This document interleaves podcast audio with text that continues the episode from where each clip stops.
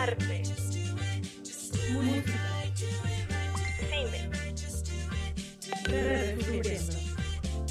Es, es, esto es Redescubriendo, un podcast de la Dirección de Investigación de la Universidad de León.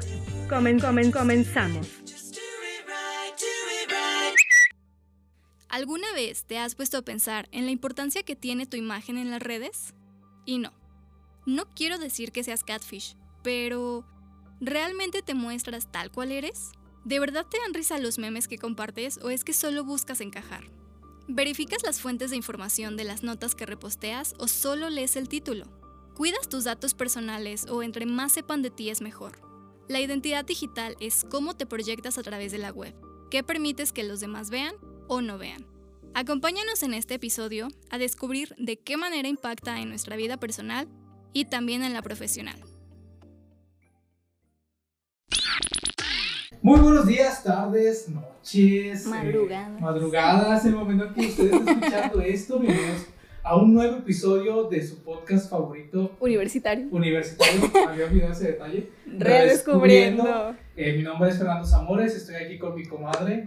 Fernanda Gasca, un ¿Cómo gusto, estás? un placer aquí estar de nuevo siempre. Qué bueno, qué bueno.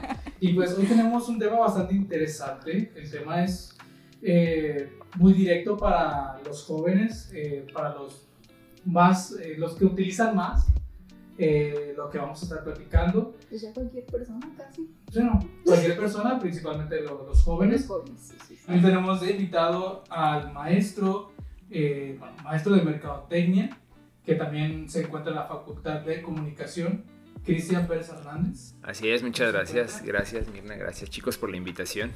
Muchas gracias por venir y Fer. si Bueno, el tema ya después de las presentaciones es la identidad digital. Y yo tenía mis dudas acerca de este tema porque apenas ayer me dijeron y yo de que, ay, ¿qué es eso? Y ya me puse a leer. Pero es la primera pregunta para que me quede claro, nos quede claro a todos, Ajá. ¿qué es la identidad digital? ¿Qué es la identidad digital? Ajá. E- Es muy curioso. Es algo que curiosamente eh, lo hacen inconscientemente. Sí, porque es la realidad. Sí existe una identidad digital. Por supuesto que tenemos una identidad digital. Tenemos comportamientos detrás de esa identidad digital que no tendríamos de manera personal.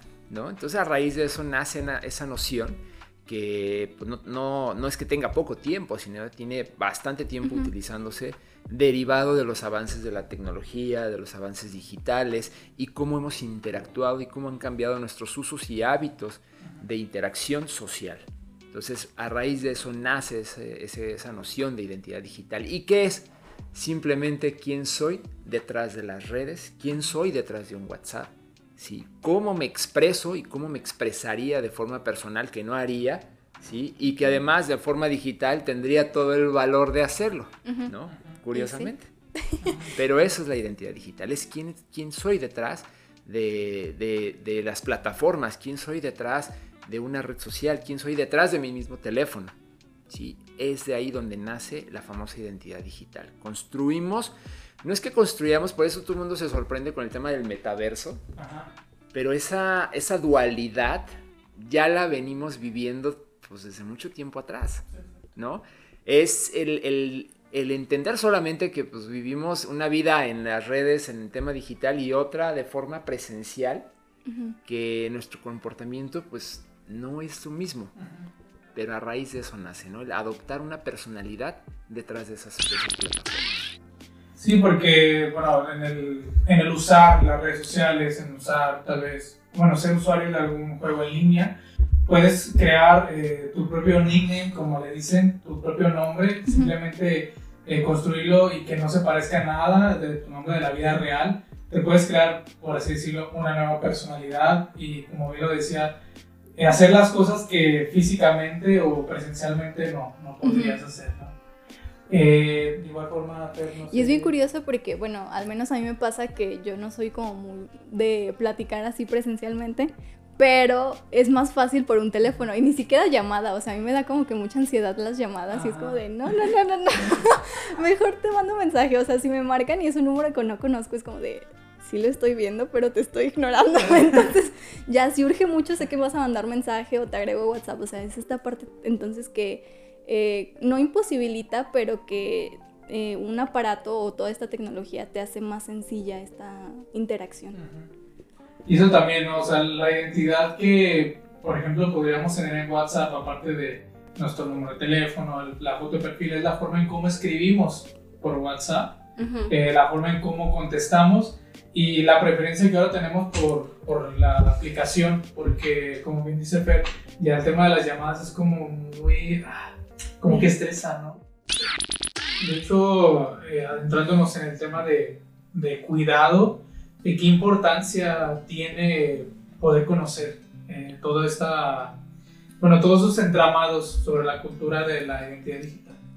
Eh, lo acabas de, definir bien, ¿qué son esos entramados, no? Todos esos enredos que creemos que detrás de la vida digital se nos hace muy fácil las cosas. Sí. ¿No? Se nos hace muy fácil las cosas porque hay una palabra, pero pocas veces entendemos la profundidad, el significado o simplemente la gran relevancia que tiene ella es la imagen. La imagen. Porque al final estamos detrás de una plataforma digital, al final estamos físicamente, al final estamos armando un currículum, pero de todo ello se forma y se conforma una imagen. ¿sí? Y esta imagen, pues nosotros damos, no es que demos de qué hablar, pero reflejamos algo en ella. Entonces al final, como proyectas eso, al final la imagen pues es una es, es percepción, o sea, tengo una percepción entonces, si yo veo una fotografía de David Bowie en el perfil de Mirna, pues ya empiezas a generar y a construir una imagen de ella. ¿Dónde radica el tema de la seguridad? Eh, más allá de la seguridad cibernética, que hoy por hoy ha avanzado muchísimo la tecnología en este tema, eh, es qué es lo que nosotros hacemos que no controlamos y que al día siguiente decimos, ¿por qué diablos lo hice? ¿No? Y no solamente es un problema de brecha generacional, de la generación Z, la generación millennial, inclusive la generación X, ¿sí? sino de todo mundo, porque al final todos somos expuestos.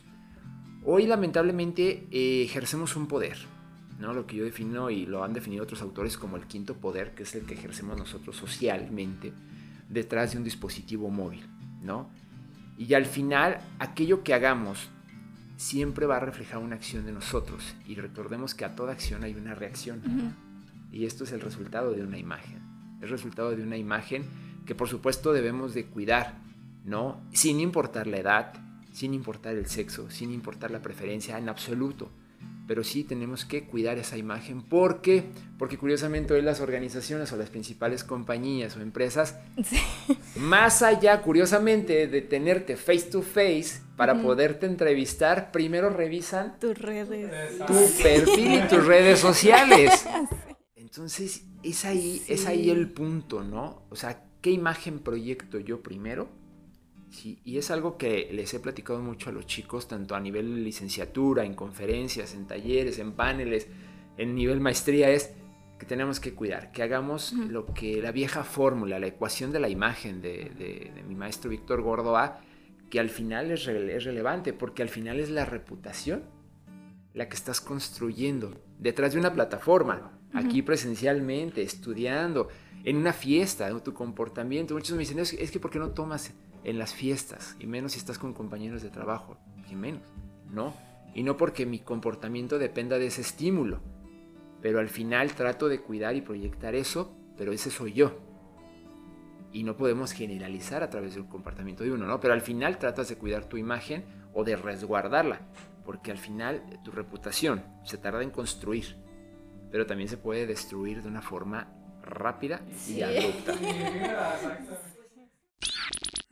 Y es como la, bueno, hablemos un poco como de la relevancia que ahora toma la, el campo digital, porque, bueno, volvemos a lo mismo, que cuando vas y pides un nuevo trabajo, pides una vacante, primero revisan tu perfil, tu perfil de Facebook, tu perfil de LinkedIn, eh, revisan todo para ver cómo es que te desenvuelves o cómo es que posiblemente te puedas desenvolver con las personas que te van a rodear en el trabajo. Y pues no, bueno, al menos yo personalmente no puedo dimensionar que ahora le tomamos tanta importancia a lo digital. O sea, con un tema moral es como que primero es lo digital y luego ya es lo personal. Eso como que se me hace todavía como que choca conmigo realmente. Yo no, no alcanzo a captar muy bien por qué y cómo es que pasamos hacia allá. Cómo es que empezamos a, a tomar más lo digital que lo personal, bueno, que lo físico, vaya. no entiendo cómo es que sucedió. Y bueno, eh, sí nos gustaría que nos pudiera comentar qué consejos pudiera dar a los usuarios, eh, a las personas que nos están escuchando, para poder tratar su identidad digital con más a detalle, con más cuidado. La coherencia. ¿No? Ser coherentes. Ser coherentes. Ser coherentes es bien importante y digo, al final lo definía Nietzsche, ¿no? Lo voy a citar en todo espíritu profundo tiene la necesidad de una máscara, ¿no? Tenemos máscaras. Nos comportamos porque cumplimos roles sociales y ahorita, por ejemplo, estamos llevando esta charla padre, pero al final es una máscara profesional. ¿Me explico? y, lo intentamos, ¿no? lo intentamos. Pero al final llegas a casa y tienes otra máscara. ¿No? estás con los amigos, tienes otra máscara. Con papá o con mamá tienes otra máscara. En la universidad, pues es otra máscara, ¿no? Y no es porque sea una falsedad, no es una falsedad. Es simplemente una, adaptación, es como te mimetizas al entorno. Cómo te mimetizas. ¿Por qué? Porque somos seres humanos, somos seres sociales y buscamos el tema de la adaptabilidad.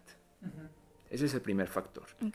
Entramos al tema de digital. Eh, como bien cuestionas, Fer, el tema de por qué tomar primero lo digital como un primer filtro en lugar de lo moral, ¿no? La persona, ¿sí? La parte física, donde yo pueda conocerte y darme esa oportunidad o darnos la oportunidad de conocernos, en lugar de hacerlo de manera digital y a través de ese digital yo crearme un mapa, un mapa mental de la persona, donde después me resulta que el, examen de, de, pruebas de personalidad pues resulta totalmente contrastante y ha pasado a lo que yo estaba viendo en las redes sociales.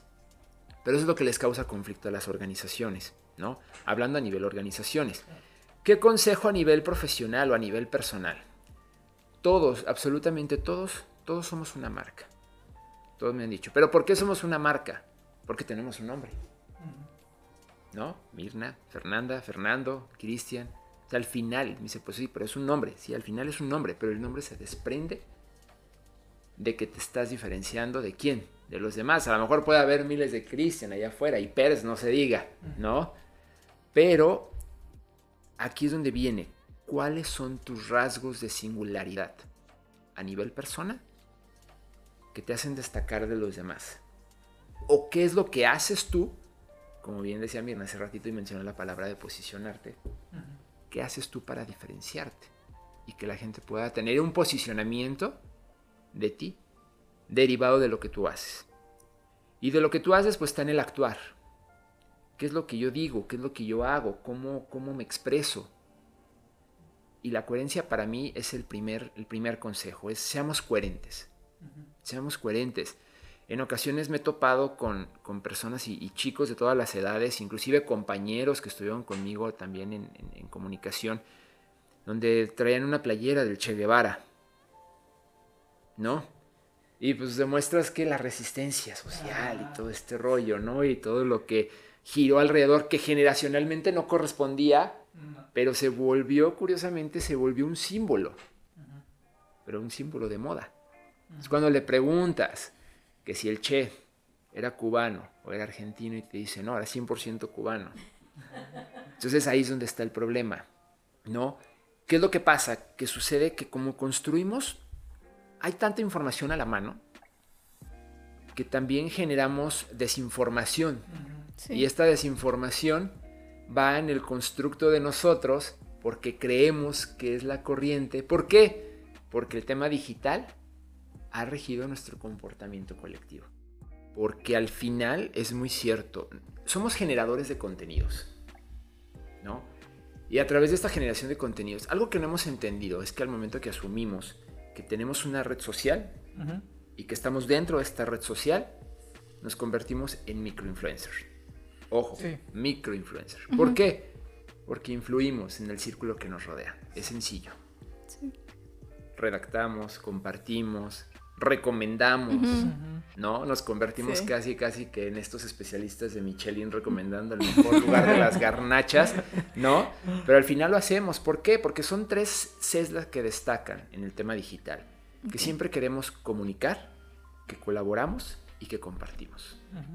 Y siempre están inmersas en el día a día dentro del, del manejo de la información, pero que también hay un manejo de la desinformación. Y hoy por hoy hay instituciones, hay una parte negra eh, que se habla poco de ella, pero que existe donde nacen todas estas famosas noticias en el, bajo el concepto, la noción del fake, ¿no? y estás compartiéndolo. Estás compartiéndolo. Entonces ahí, ¿qué estás construyendo tú alrededor de lo que tú compartes? Cuando no tienes completo dominio de la información. Entonces también aquí hay un gran problema. La ignorancia. Sí. También la Totalmente. responsabilidad digital, porque en ocasiones bien pudieras leer alguna noticia, pero ni siquiera te detienes a leerla, ni siquiera La te... fuente. O sea, nada más de que ves el nombre de la nota y dices, ah, está interesante y ya lo compartes. Pero ni siquiera te metes así a la página o ves los comentarios. O sea, nada más como-. Sí. Exacto. Eso es algo bien curioso. Le pasó a un... He tenido la fortuna de estar con, con un maestro que es Ken Robinson, el autor del libro del elemento. Y él lo decía, señores, yo nunca he dicho que las escuelas matan la creatividad. ¿Qué fue lo que sucedió? Que en su charla de TED del 2006, a TED se le ocurrió poner el encabezado, las escuelas matan la creatividad y viene acompañado por su nombre. Y tú ves la charla y efectivamente en la charla en ningún momento menciona que las escuelas son el conducto para matar la creatividad. Entonces ahí está un claro ejemplo, ¿no? Sí. Y le pasó a una personalidad de este tipo y, y algo que también otro maestro que es Rafa Echeverría eh, en tema de coaching lo dice, somos seres lingüísticos.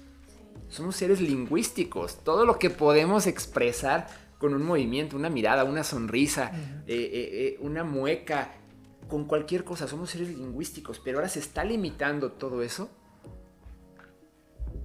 al tema digital. Y es ahí donde empezamos a perder ciertas cosas que nos han caracterizado como seres humanos. Sí, y donde se corren grandes riesgos. Pero al final se ha reformulado desde siempre. Vayámonos hasta principios de la humanidad. Las pinturas rupestres. ¿Basadas en qué eran? Símbolos, imágenes. Y hoy nos estamos, hoy solamente cambiamos la piedra, la cueva, el árbol, la tierra, por el lenguaje digital y los emojis. Sí. Pero al final, como lo acabas de decir, es perfecto, es una reformulación a través del tiempo.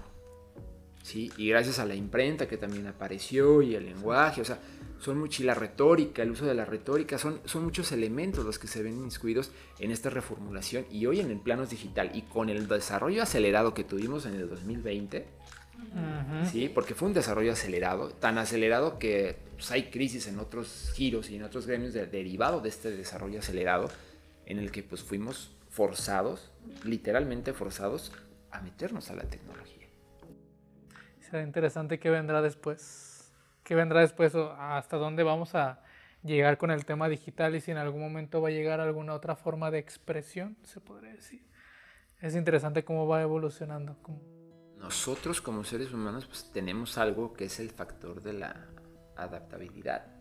A pesar de que nos resistamos a los cambios. Sí. Ah, O sea, es un factor en el que nos resistimos. Sí, y muchos al momento de que nos sentaron frente a la computadora y que decías, vas a tomar clase en la computadora, ¿cómo va a ser esto? O sea, fue una resistencia a ese cambio. Pero algo que debemos de entender y que es parte de la imagen, que tu cambio es sostenible, es con el tiempo, tu cambio es constante, es la única constante que tenemos en la vida, es el cambio. ¿sí? Y el cambio es el que va adecuando tu imagen. Va adecuando qué imagen estoy. Yo veo cosas que luego el, el Facebook me manda de recuerdo de hace, no sé, 10 años, 5 años. Y sí te cuestionas. Te cuestionas el, el por qué puse eso. ¿Qué me llevó a poner eso en ese momento? ¿No? Y es una realidad a la que hoy nos enfrentamos porque dices, pues sí, debe, de, entra el, debería de haberme preocupado en ese momento pues, para tener cuidado de lo que había puesto, ¿no? Y eso hoy a mí como, como profesionista, como profesor, como, como publicista, como coach también, pues me hace, me hace ser más responsable de qué es lo que uso y pongo en las redes sociales. ¿sí? Yo se los he dicho, hay muchos ejemplos, he tenido muy buenos amigos que son profesores que, que mezclan su vida natural y está bien la parte de la transparencia, ¿no? Pero en exceso la transparencia no es tan, no es que no sea tan buena, no, es como reformularla, pero tenemos que cuidar ciertas cosas en las que nosotros pudiéramos vernos eh, perjudicados.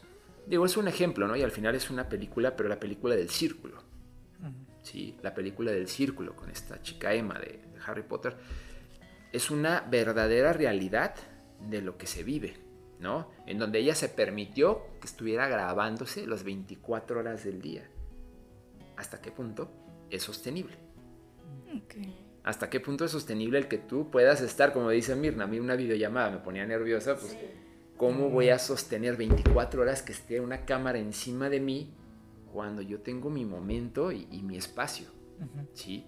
Entonces, creo que la parte en la que construimos una marca personal, porque sí la construimos, y más hoy en el tema digital, si las construimos. ¿Por qué? Porque pertenecemos a un círculo social, a tribus, ¿sí? porque al final somos tribus urbanas y nuestro comportamiento colectivo está derivado de esto y cómo vivimos dentro de, nuestros círculos sociales y, nuestro comportamiento va hacia allá. ¿Qué es lo que yo estoy haciendo afuera que el día de mañana pues, pueda afectar? ¿no? Y, y es lo que decíamos en un principio, la reformulación de de, lenguaje, es la reformulación de tu percepción, de cómo te estás comportando y que debes de cuidar. Y no es una personalidad forzada a que, chin, tengo que estar siempre cuidándome, ¿no? De que, no, sino es simplemente, pues, al final es cómo eres y refleja lo que eres, pero cuida también lo que eres. Moderadamente. ¿No? Entonces al final creo que hay un todo por el todo y en las reformulaciones por siempre va a estar el factor de prueba y error siempre, porque es lo que ha llevado hoy al, avance tecnológico, a, la evolución de la misma sociedad, ¿sí? Entonces al final esta reformulación se va practicando, pero seguimos aprendiendo en el camino. Y esto ha sido todo por nuestra parte, les agradecemos bastante que nos hayan escuchado. Sí, agradecemos mucho a nuestro invitado Cristian por su tiempo, por su conocimiento, sus aportaciones en este interesante episodio número 5 de su podcast universitario favorito. Mi nombre es Fernanda Gasca. Mi nombre es Fernando Zamores. Y nos escuchamos a la próxima. Hasta la próxima, titanes. Bye.